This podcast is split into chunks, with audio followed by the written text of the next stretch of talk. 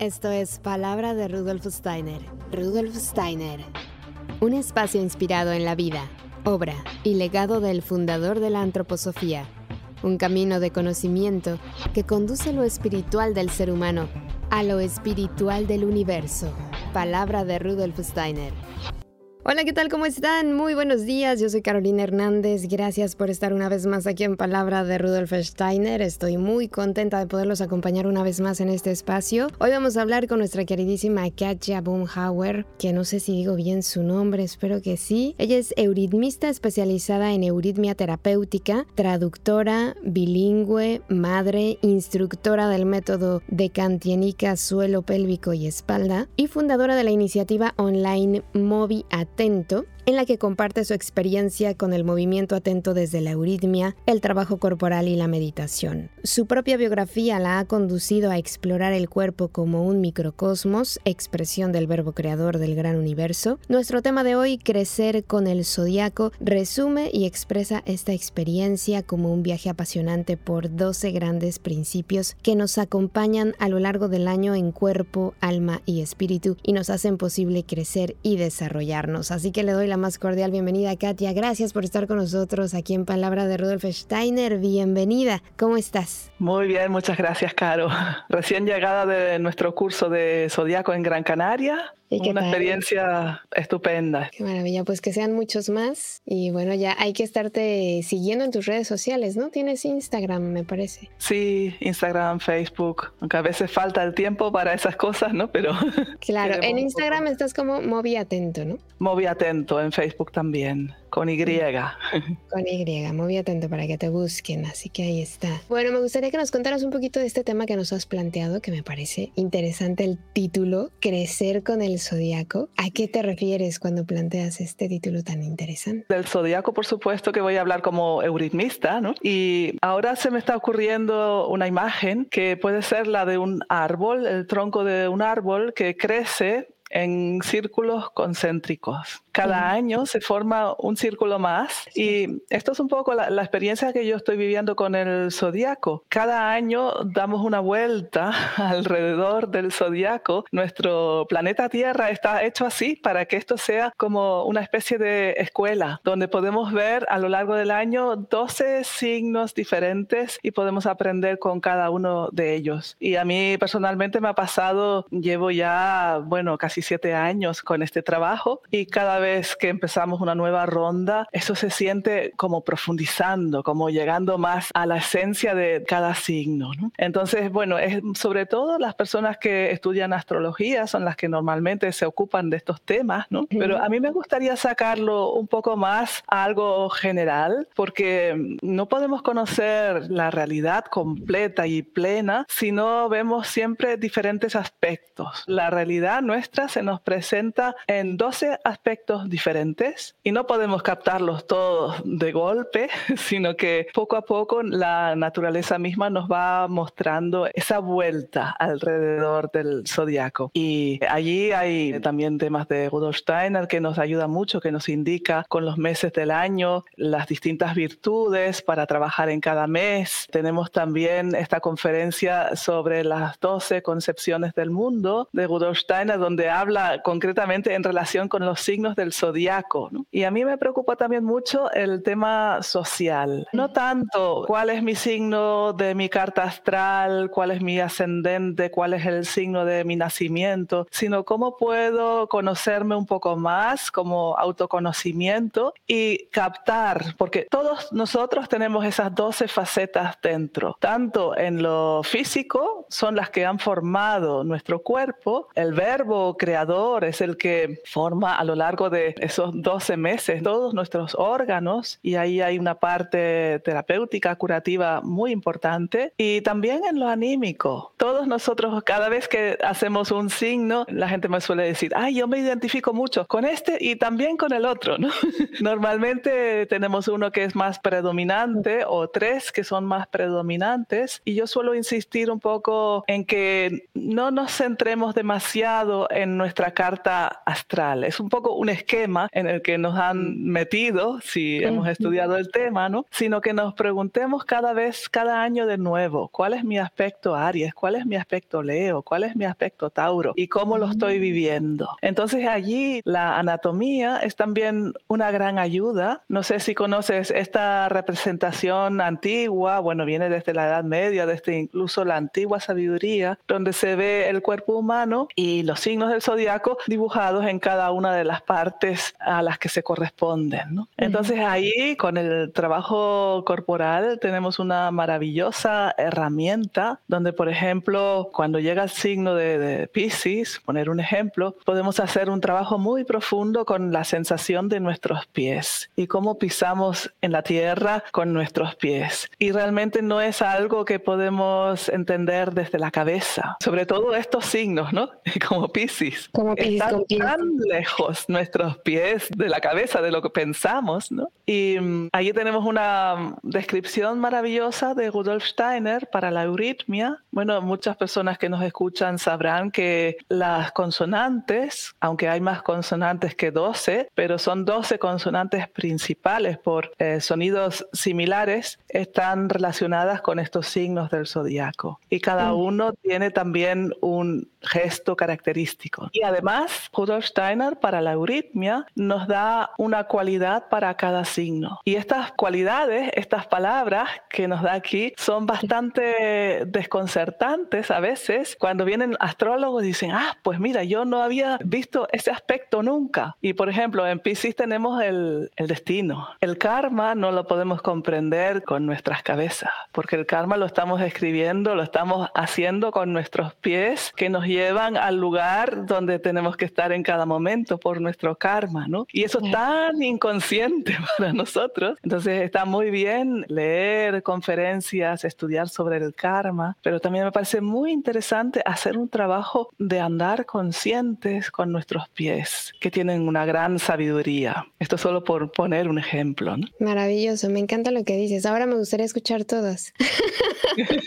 Irán saliendo. A veces tratarlos así uno después de otro no tiene mucho sentido porque se queda en algo intelectual, pero sí podemos ir viendo algunas de, estas cualidades. Normalmente, bueno, cada vez que hacemos un signo, que lo solemos trabajar en el mes que corresponde realmente a este signo, ¿no? Ahora estamos en la época de cáncer, vamos a pasar a Leo y veo que no es casualidad. Por ejemplo, en el signo de cáncer tenemos este, la fiesta de San Juan y la época culminante del verano, el solsticio del verano, el punto más elevado del sol a lo largo del año. También lo podemos ver como el momento del día cuando el sol está más alto y hay una cosa que ahí está también, que es la hora de la siesta. Tenemos una representación de todo el zodiaco de Steiner que nos dio también los colores que corresponden a cada uno de estos signos. Y eso me parece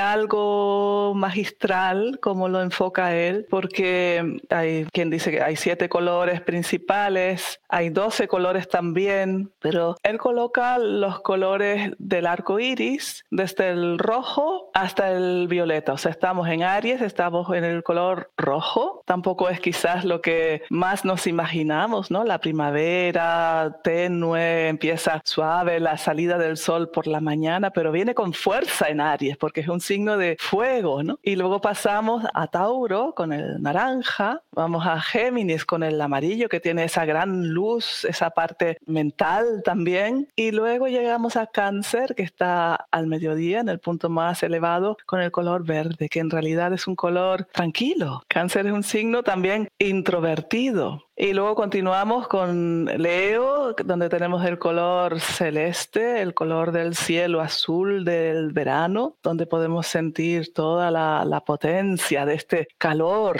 que tenemos en el verano. Y después de Leo ya descendemos hacia el otoño con Virgo con el manto azul. O hemos visto muchas veces esa representación de la Virgen María con su manto azul, quizás sembrado de estrellas doradas, y es ese azul profundo en el signo de Virgo. Y luego vamos hacia Libra y a la época del otoño, donde tenemos la balanza y está la fiesta del Arcángel San Miguel, con la balanza y el color violeta. Con esto hemos llegado a todos los colores del arco iris y ahora eh, faltan los colores del invierno, los colores que están en la parte baja del círculo, que yo diría que son los colores invisibles, los colores de la noche, o los colores del invierno, que van desde o sea, Aries el rojo, Libra el violeta y los colores invisibles van desde el infrarrojo hasta el ultravioleta, que realmente no los vemos. Y ahí, tal como lo dibuja Steiner,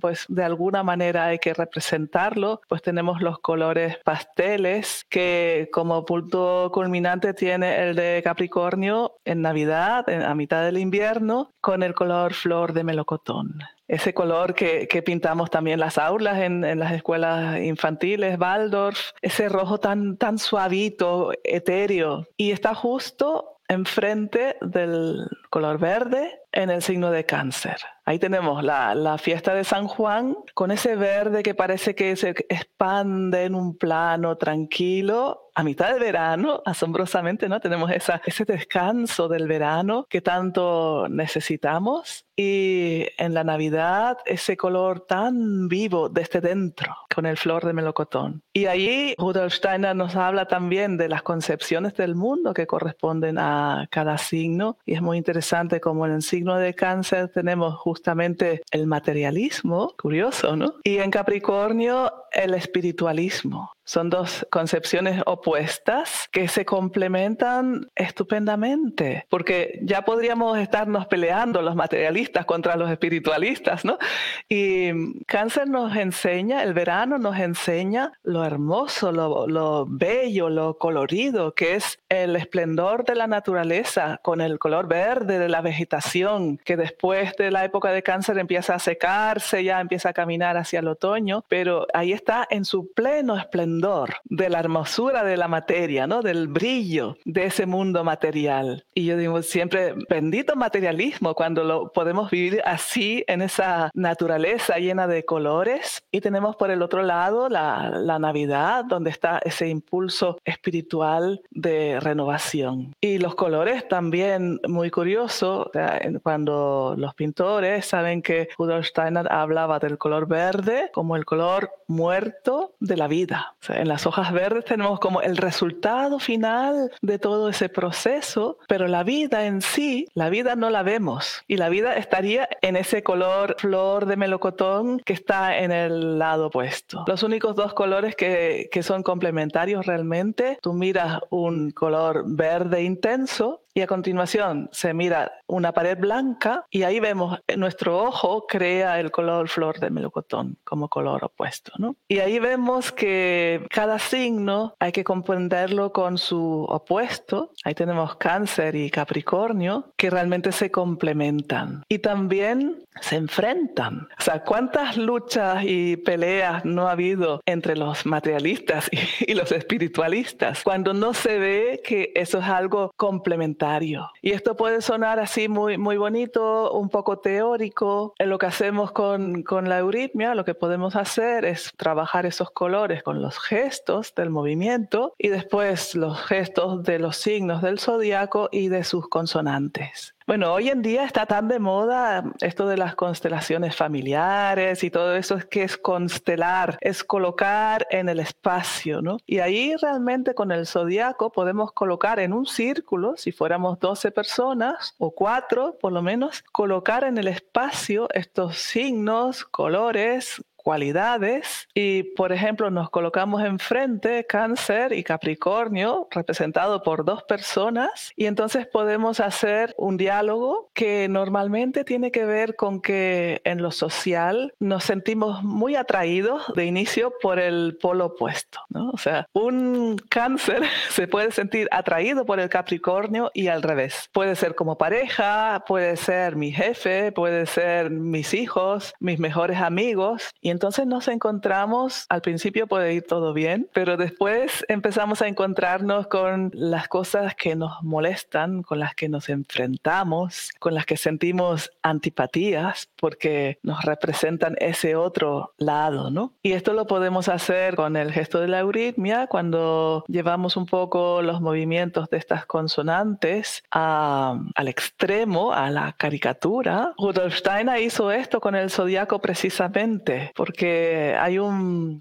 verso muy bonito de Rudolf Steiner que son las 12 armonías zodiacales que están publicadas en español en algunos libros, o los 12 ambientes zodiacales donde él escribe una estrofa para cada signo, donde el Sol pasa por cada uno de los planetas, o sea, que tendríamos el Sol en Aries, termina con la Luna en Aries, todos los planetas están ahí presentes. Y cuando terminó de escribir este texto tan profundo, hizo una caricatura. Hizo una representación humorística de este zodiaco que se representa a veces en el Goetheanum, en el gran escenario con la euritmia, donde los planetas se retrasan o se sientan en el suelo, se olvidan dónde tienen que ir y todo esto. Entonces, los signos del zodiaco son aspectos animales. Sacan nuestra unilateralidad, tanto en lo negativo como en lo positivo. Entonces, si yo voy por la vida y me molesto siempre porque me encuentro con personas que son muy dominantes,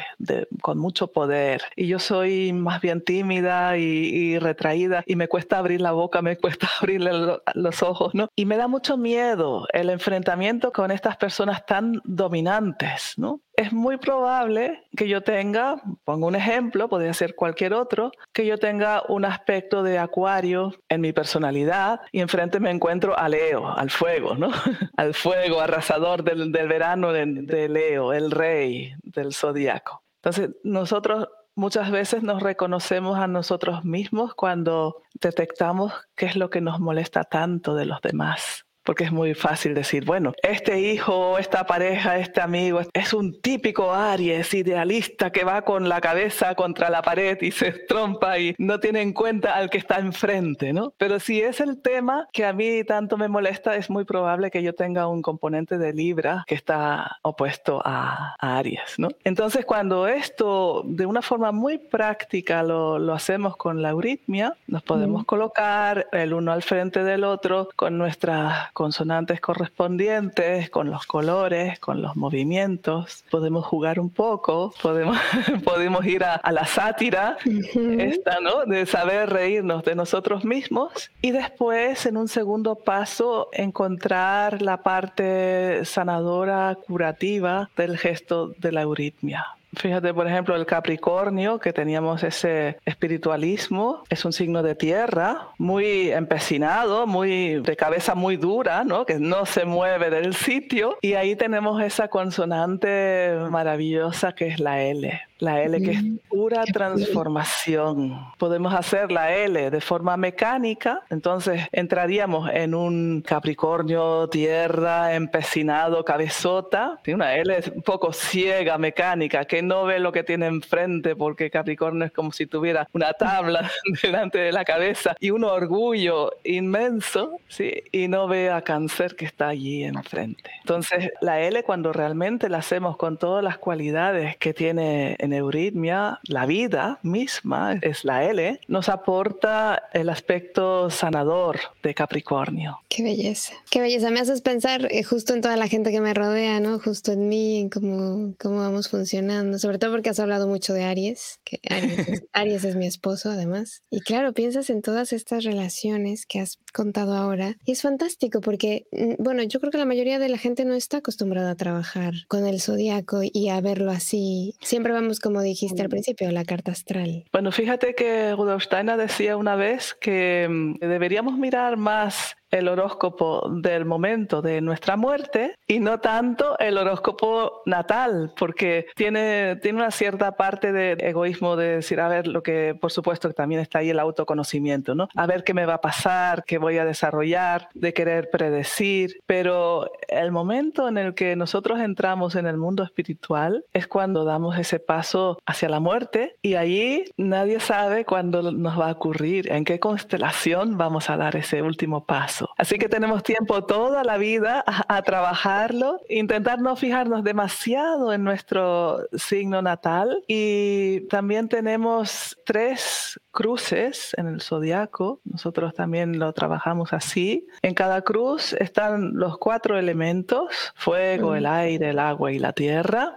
Y dentro de cada cruz, cada persona se puede encontrar especialmente en, en uno en uno de estos signos. O sea, tendríamos cada uno tres signos que trabajarnos. Unos tienen poco más que ver con nuestros miedos, otros tienen más que ver con nuestras antipatías, nuestra repulsión y visceral, ¿no? Y otros con la rabia.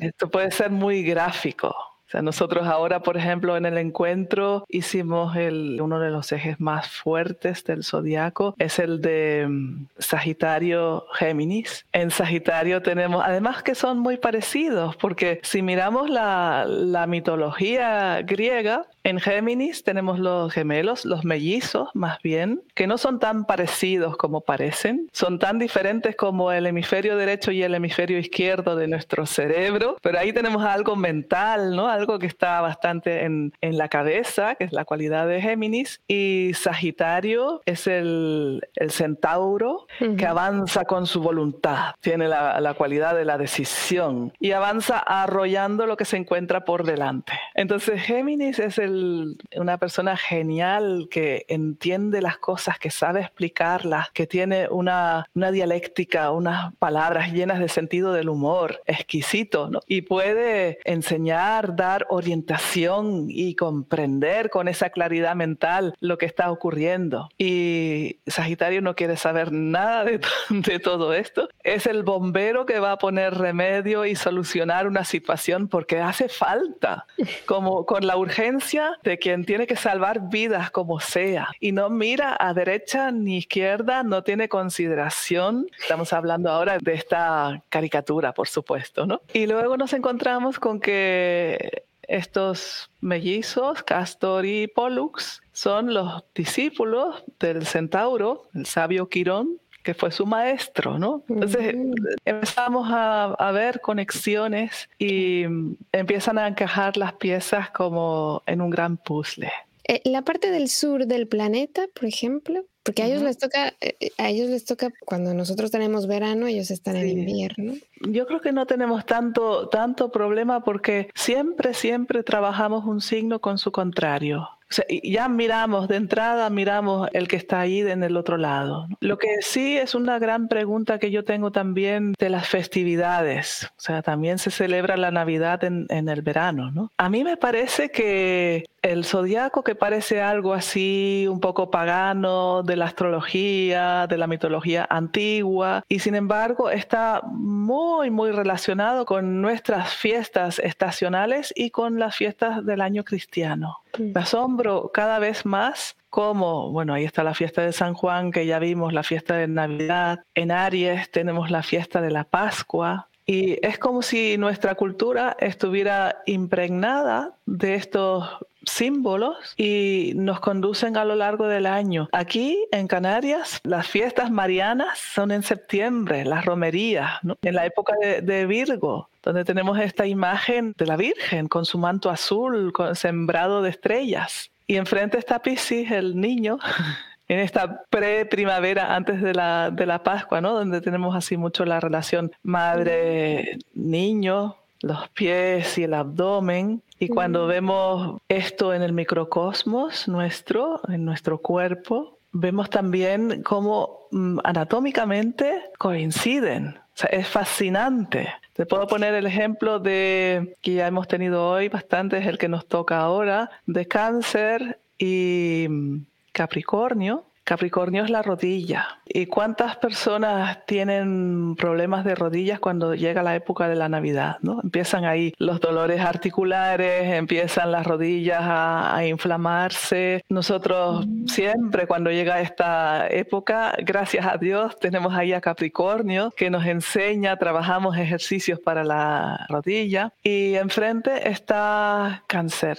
el tórax, las costillas, ese caparazón de cáncer que puede ser un caparazón para esconderse, para refugiarse, para interiorizarse, que tiene la cualidad de cáncer, o también puede ser un, hemos llegado este año a, a un templo. Y si miramos la anatomía, este templo, o sea, trabajamos desde la respiración. Cuando llega la época de cáncer, salimos a la naturaleza, al verde y respiramos.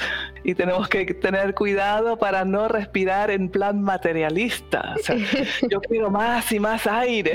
El oxígeno es un arma de, doble filo, ¿no? Entonces trabajamos bien la respiración, trabajamos vivificar ese templo que es nuestro pecho para que cáncer no se engarrote en un caparazón duro, sino que sea un templo eh, flexible con una columna central y las 12 costillas alrededor. Todo eso está en la anatomía hasta sus detalles. Y luego llega la experiencia, bueno, esto lo trabajamos desde el método de cantiénica, que es un trabajo corporal, que cuando mi tórax está pesado, está colgando hacia abajo, sometido a la gravedad, voy a tener problemas de rodillas. Y cuando yergo el tórax, la rodilla se libera. Entonces siempre el opuesto es muy importante. Qué maravilloso. que una persona que fuera muy laxo su cuerpo y que las rodillas estas se le van para atrás, el pecho se va para adelante, ¿no? Sí, la, la hiperextensión de la rodilla. También existe lo contrario, que es más frecuente casi, que tenemos la rodilla siempre un poquito flexionada y siempre el cuerpo un poquito echado hacia adelante, ¿no? Entonces es llegar al, al justo equilibrio. Ambas cosas son un poco tensas y rígidas. Entonces cuando sentimos las rodillas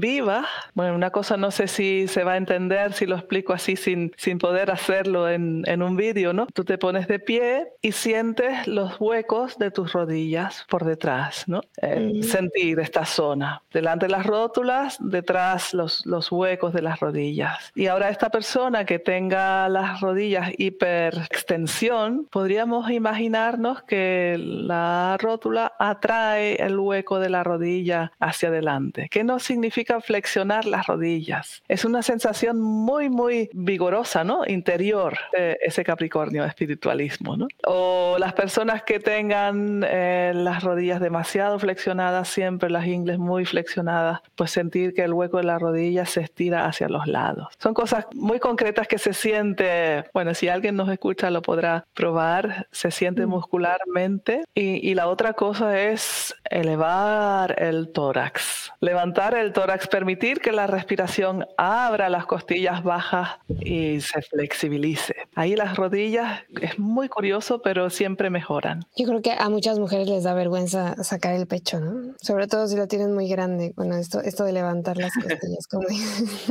bueno, no, no se trata tampoco de, de sacar el pecho, porque fíjate, nuestros padres, abuelos, así nos han dicho, hombros atrás, saca el pecho. Y eso es es, todavía sale de la rigidez de cáncer, porque entonces contraemos la espalda por detrás y cogemos contracturas en los hombros. ¿no? Entonces no es necesario. Cuando mm, cáncer es un capítulo muy bonito porque ahí es donde aprendemos a respirar. Y en euritmia el sonido, la consonante que acompaña a cáncer es la F. Es ese aliento sagrado. Bueno, tú también al trabajar con la voz es muy importante ese, ese soplo. Es un soplo contenido, no es como ja que abre todo y saca todo el aire así de golpe, sino es, es sutil, es recogido como, como cáncer con esa cualidad. ¿no? Y nosotros respiramos normalmente cuando tenemos estrés con el pecho, ¿no? la parte alta se inflan las costillas y respiramos aquí y de forma muy rápida y ajetreada. Y entonces vamos a lo mejor a una clase de yoga y nos dicen que respiremos con el abdomen. Y entonces esto también es de alguna manera una respiración no, no fisiológica porque nuestro diafragma no está en el abdomen. Y si nosotros bajamos el diafragma por el abdomen, comprimimos el suelo pélvico, inflamos el abdomen, ¿quién quiere eso? Entonces el diafragma es mucho más bajo por la parte de atrás de las costillas, las costillas también son más bajas por detrás. Y entonces cuando llega la época de cáncer nos quitamos la ansiedad, nos serenamos con el color verde y respiramos con los flancos o los costados con la zona de los riñones. Y eso es un secreto también curativo de cáncer, ¿no? esa relación mm. con los riñones, con esa respiración que es muy reconfortante. Precioso lo que estás compartiendo y yo creo que toda la gente que te escucha ahora mismo va a querer tomar el curso, saber más. Porque como dices tú, al darnos la otra cara de la moneda, que normalmente nunca vemos, se nos abre completamente el panorama y es maravilloso poder ver al otro, ¿no? Yo creo que cuando, o sea, nacemos y nos dicen, tú eres este signo y vas con él ahí en la cabeza y solo piensas que eres eso. Y eso que nos has dicho ahora, no, pues que son tres, ¿no? Los que, que están ahí, pero no solo para lo bueno.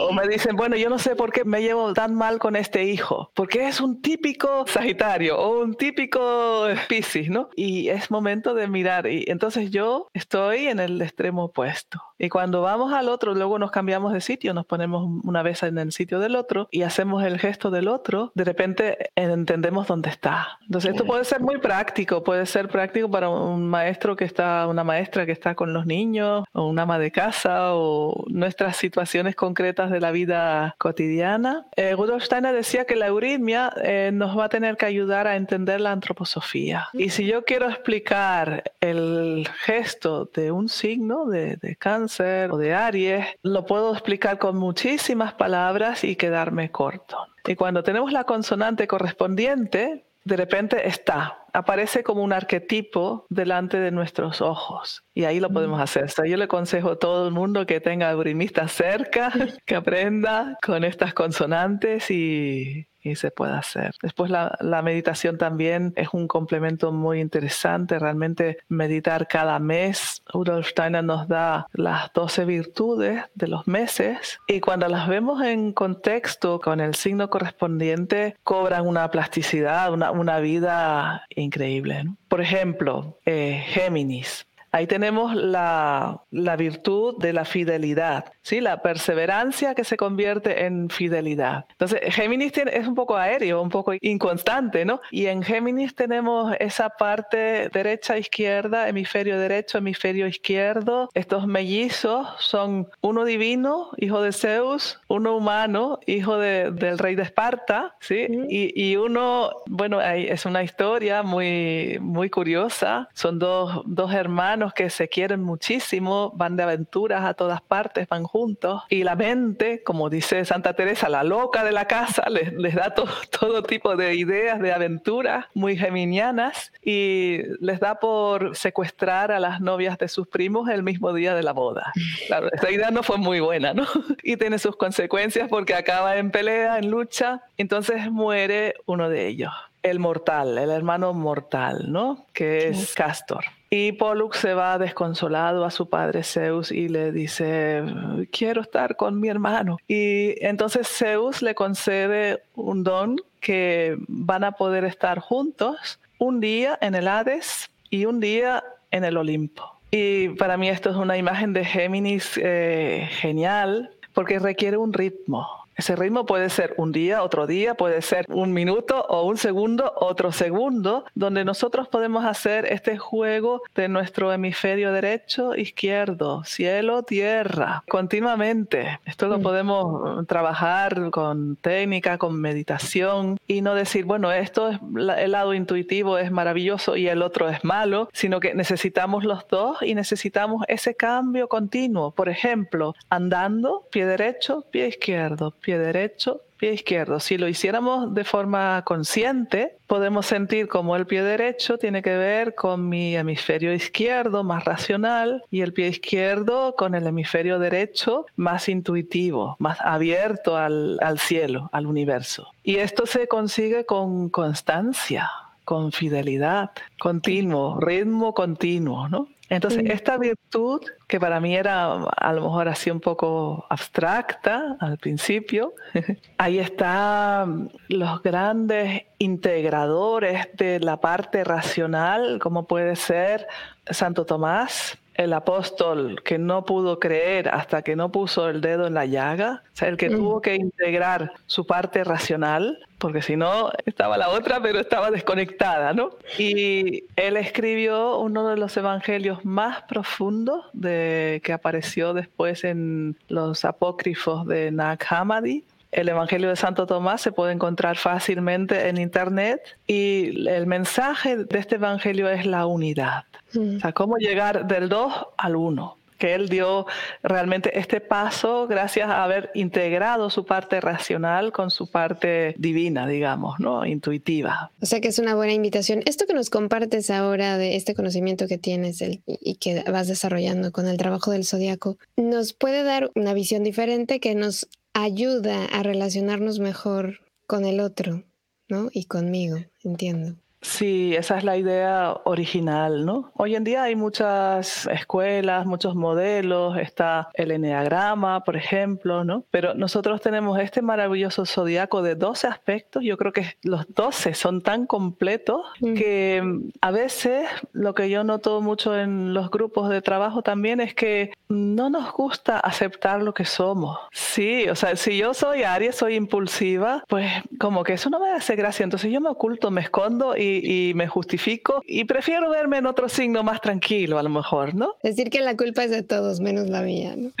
sí, entonces para las relaciones sociales creo que es muy importante que yo aprenda mi tendencia, que la suma a través del gesto, la, la vivencia, incluso en caricatura, porque entonces tengo una imagen de lo que me pasa cuando tengo el enfrentamiento con la otra persona, lo puedo comprender mejor y después la euritmia de la consonante me da la parte curativa. ¿no? Aries tiene la cualidad del sacrificio la cabeza, ¿no? Aries es como si fuera el cuerpo humano un embrión enroscado cuando se forma en el desarrollo embrionario, forma un círculo de la cabeza a los pies enroscado sobre sí mismo, Aries la cabeza y Piscis los pies y ahí se encuentran como esa serpiente que se muerde la cola, ¿no? Entonces Aries la cabeza, la cabeza se sacrifica, esa es la idea de la Pascua, ¿no? Del, misterio del, del, sacrificio del Gólgota. Gólgota significa cabeza. Mm. Entonces, Aries con esa impulsividad, cuando comprende la fuerza formadora de la cabeza, no las ideas ya mm, convertidas en ideales, Aries es el idealista, ¿no? Libra es el realista. Los ideales que van con los cuernos contra la pared y se estrompa la cabeza allí, ¿no? Sino eh, la parte, las fuerzas vivas que forman la cabeza. Es como una semilla,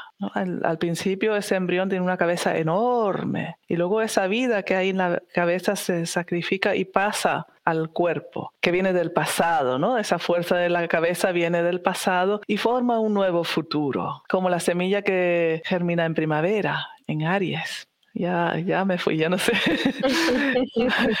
sí, me parece muy bonito esto que dices, porque como trabajo personal, cada uno de nosotros tiene que verse a sí mismo, aceptarse, reconocer y ver de qué manera puede equilibrar ese desequilibrio que encuentra en sí mismo también, ¿no? O sea, si, si, como dices tú, si soy un Aries terco, en algún momento tengo que trabajarme a mí y ver en qué momento sí puedo serlo o es necesario que lo sea y ponga toda mi fuerza y vaya con todo y en qué momento quizá deba frenar un poco y mirar bien las cosas y luego decidir, ¿no? Porque si esa es mi tendencia, pues controlarme un poco. Ahora mencionabas el enneagrama que me hiciste recordar, hay, un, hay una persona muy famosa en España que habla mucho del enneagrama y es muy gracioso porque él, a él le gusta actuar las características de cada uno, ¿no? Entonces lo hace, como dices tú, de forma satírica. Entonces me acuerdo que una vez, yo no sé nada del enneagrama, ¿eh? nunca me he metido a eso, pero me acuerdo que una vez está hace como que actúa, que está hablando por teléfono y dice, ¿qué? Que hay un curso de no sé qué, no, no puedo ir, no puedo dejar a mi familia sin mí, si ellos no pueden estar sin mí, no, no, desde luego que no. y, me, y, me, sentí tan identificada, ¿sabes? Como que dije, yo soy esa persona justamente, qué vergüenza. Nos suena, ¿no? Nos suena. Muchas veces hacemos un signo cualquiera y, la mayoría del grupo dice, ah, me siento identificada. Y después viene el otro, también me siento identificada, ¿no? Sí, como que cada signo cuando lo estamos haciendo nos parece el más grande, el más impresionante, el más importante. Porque es como si cada uno fuera un, un todo, ¿no? Y luego nos ponemos en el de enfrente y sentimos también esa cualidad de Libra que como que quiere no, no comprometerse mucho, que no quiere mojarse, que tiene ese, que todo el mundo esté bien, contarle que todo el mundo esté bien, pues eh, yo contenta, ¿no? Y el aire, eh, ese elemento. Sí, sí, es muy, es muy interesante de observar y de trabajar. A mí me parece, eh, lo, lo estás compartiendo y me parece fascinante. Entonces tú cuando haces este trabajo, pues haces que cada uno vivencie cada signo del zodiaco y luego les ayudas como a, con la euritmia, a equilibrar esa parte, ¿no? Esa parte que puede ser un poco drástica, un poco exagerada, o que, se, o que le puede servir a esa persona, bueno, más que servir, le puede eh, hacer daño, ¿no? Sí, bueno, primero hacemos ese trabajo corporal, que es conectar con la parte del cuerpo correspondiente. Ahora toca Leo, donde tenemos, también tenemos tórax, pero es más esa parte del, del corazón, ¿no? El ah. tema de la coherencia cardíaca, toda esta parte que es, es el, la gran concentración y expansión dentro, fuera, ¿no? Esa respiración. Entonces primero hacemos este trabajo corporal y luego eh, la meditación sobre la cualidad de cada signo, que es algo que nos puede acompañar durante el mes.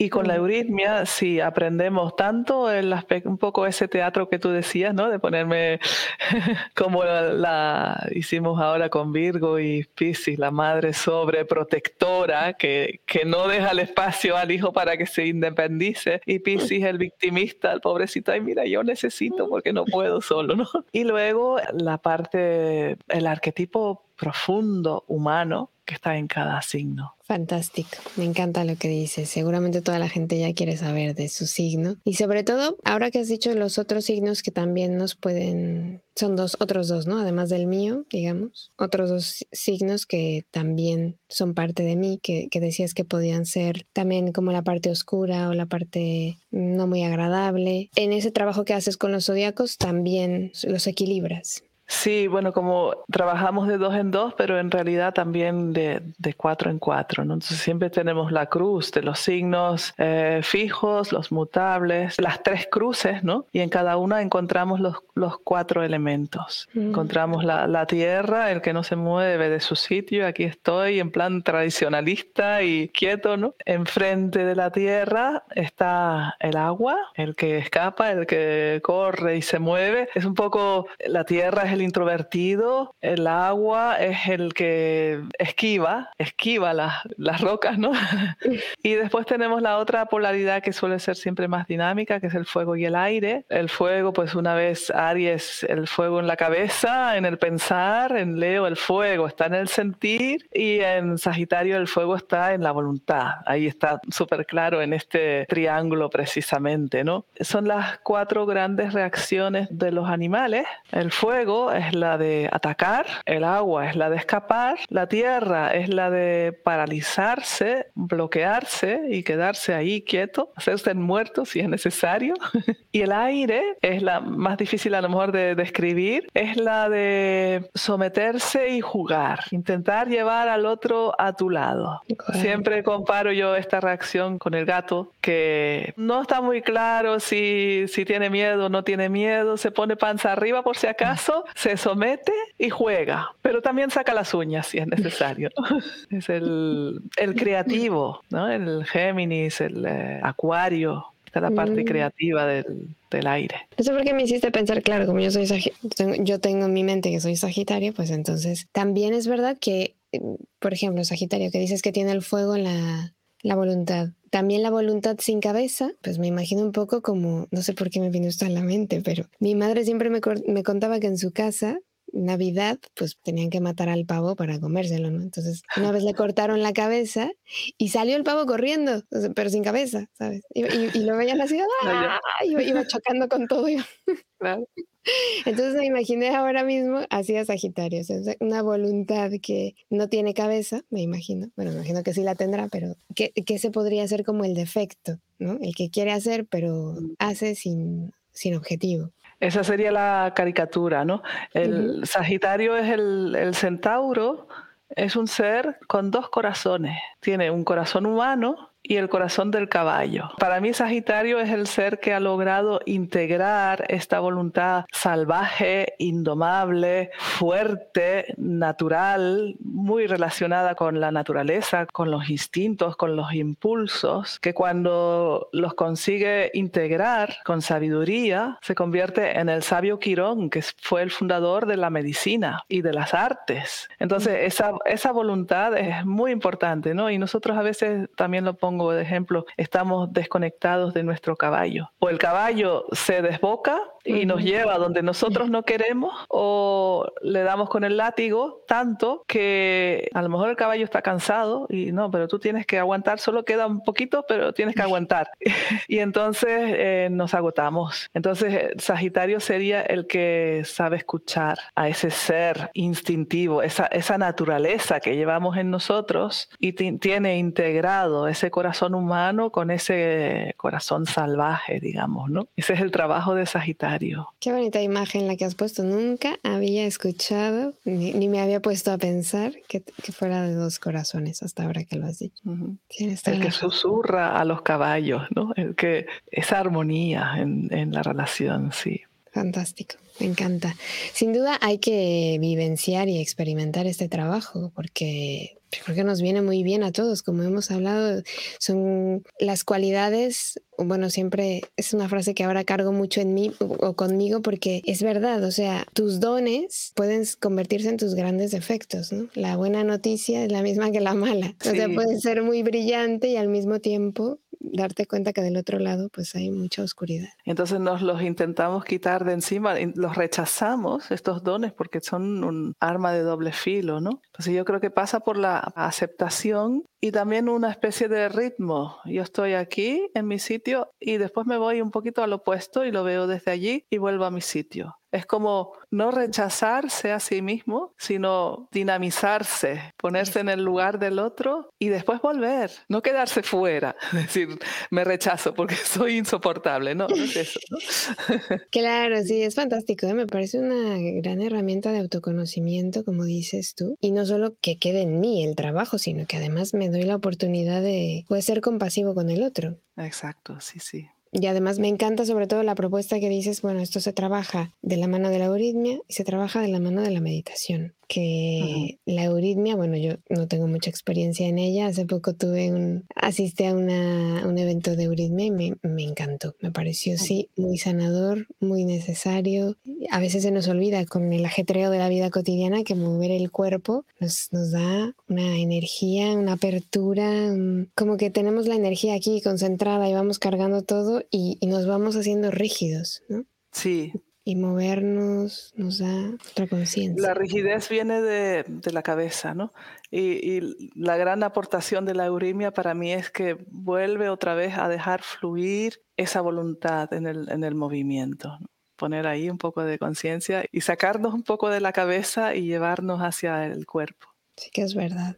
Bueno, y entonces cuéntanos, ¿tú, tú haces este trabajo con el zodiaco de vez en cuando, eh, con un grupo de personas en cursos. Eh, ¿Cómo la gente que quiera trabajar a partir de este momento con este tema, eh, ¿cómo, ¿cómo lo hace? Bueno, por supuesto que aquí en Tenerife lo hago de forma presencial, que es lo ideal. Ahora acabamos de hacer este curso en Gran Canaria, que una o dos veces al año solemos hacer un intensivo, que ahí no toca un signo solo, sino ahí trabajamos cuatro a fondo y mm, una, una de las cruces, ¿no? Y también empecé hace un año y pico, o sea, vamos por la segunda ronda online. Y es, es sorprendente cómo también se puede. No es, no es lo mismo que, que, en la forma presencial, sobre todo por la euritmia, pero eh, también se puede profundizar bastante y también es muy interesante la diversidad de personas que llegan a este grupo y cómo a pesar de todo se hace un poco, se hace un poco grupo, ¿no? Y acompaña, acompaña durante este mes. Siempre si alguien pierde clase, pues la puede ver después porque la tenemos en, en la web y bueno, ahí está abierto en cualquier momento del año se, puede, se pueden apuntar para el próximo encuentro de Leo si, si quieren en moviatento.com y ahí está la inscripción en, en la tiendita o también contactarme personalmente. Siempre cuando hay preguntas, si quieres puedo